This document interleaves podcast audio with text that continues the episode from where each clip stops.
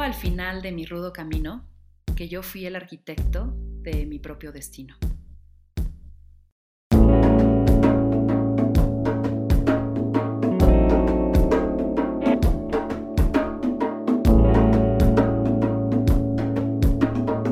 Esto es Más cabrona que bonita. Tal vez algunos venimos raspados, agotados, pedimos esquina, un respiro.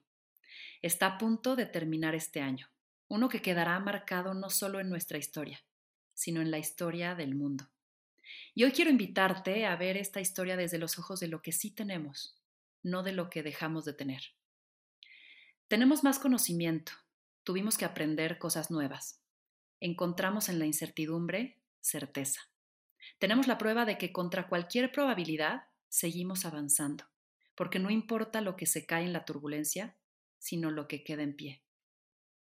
En mí, 2020 quedará como un año que nos frenó a todos para reflexionar, que nos invitó a soltar el control, que no respetó posiciones sociales ni razas, ni se dejó sobornar por dinero. Un año que nos dejó claro lo que es y quiénes son importantes en él.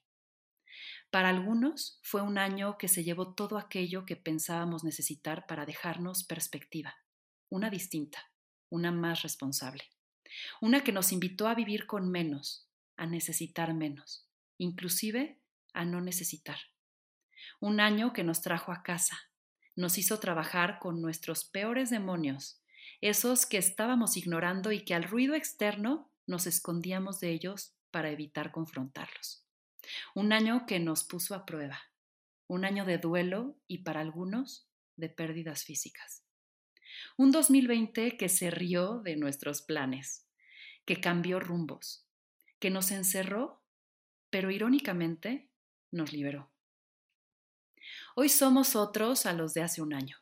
Nos dimos cuenta de que debíamos cambiar, movernos, actualizarnos, innovar. Llegar al final de este año representa mucho más que un cierre de año fiscal o ajuste de presupuestos. Llegar al final de este año significa resiliencia, tenacidad y aquí entre nosotros, un poco de fe. Tras la derrota del no saber, nos permitimos estar, sin planes ni ataduras en un mundo volátil que prometía nada más que un limbo en el que el tiempo pasaría de forma inmedible. Había un consuelo comunal. Todos padecíamos esto que a veces evitamos, ser vulnerables. Sí, este año nos desconectó de la forma que conocíamos, pero nos conectó de otra manera. No somos víctimas de un año raro, somos sobrevivientes y posibles creadores de una realidad distinta. ¿Regresar a la normalidad? O mejor, crear la nuestra, una mejor versión. Yo no regresaré a la oficina como antes. Podré moverme, habitar desde otros sitios sin ataduras producto de la burocracia. Es así que nos encerraba. Hoy no asistiré a compromisos falsos. Seré dueña de mi tiempo, no esclava de una agenda. Hoy habitaré distinto mi espacio, mi cuerpo, mi mente. Este tiempo me hizo reconciliarme y apreciarme aún más, al no dejarme otra alternativa que verme clara y fijamente de frente.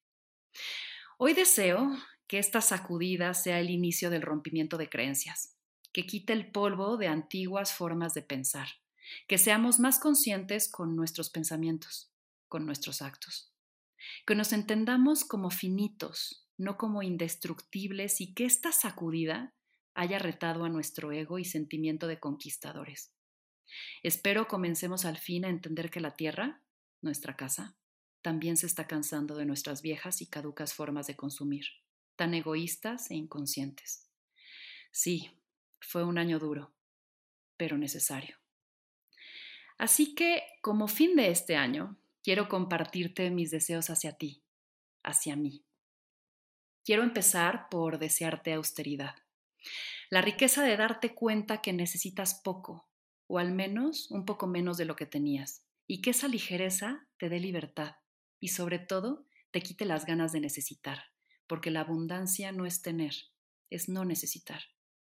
Deseo que sigas recordando que tú eres tu hogar, sin importar dónde o con quién habites, que eres eso que debes poner primero que nada, que valores más que nunca tu salud, tu bienestar, tu balance y tu espacio a solas. Hoy te deseo lo que inevitablemente queda después de que no puedes hacer nada más. Te deseo aceptación. Ese poderoso acto que te hará abrazar lo que es, lo que está, lo que tienes y hacerlo con convicción. Te deseo algunos nos en el camino, esos que de pronto no nos agradan, pero que sin duda nos ponen creativos y nos sacan de nuestra zona de confort, que nos dan la oportunidad de conocer cosas en nosotros que no conocíamos, que nos dan la capacidad de manejar la frustración. Deseo que te sorprendas, que tu curiosidad esté más viva que nunca, que no te detengas, que no des por hecho nada, que no te aburras, que no te asientes, que te permitas explorar y explorarte, que siempre tengas ganas de empezar de nuevo. Deseo que conozcas personas interesantes, que descubras a tus personajes y aprecies en la diferencia riqueza, que retes tus paradigmas, tus ideas y des entrada a nuevas posibilidades, que nunca te sientas hecho y que te aceptes en construcción.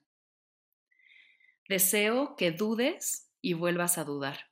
Solo en la duda puedes cuestionar y encontrar tu verdad y saber que no es la única y que no es para siempre, pero que al menos es la que en ese momento te hace bien. Deseo que estés bien, que estés pleno, lleno de vida, aunque las cosas no salgan como esperabas. Deseo que te sientas bien solo, pero que no te pierdas la oportunidad de estar acompañado. Que hayas entendido que está bien planear, siempre y cuando tengas la flexibilidad de recalcular en el camino. Que el controlar solo deja cansancio. Que el soltar cuesta, pero libera. El fluir renueva y el confiar es a lo que todos deberíamos aspirar.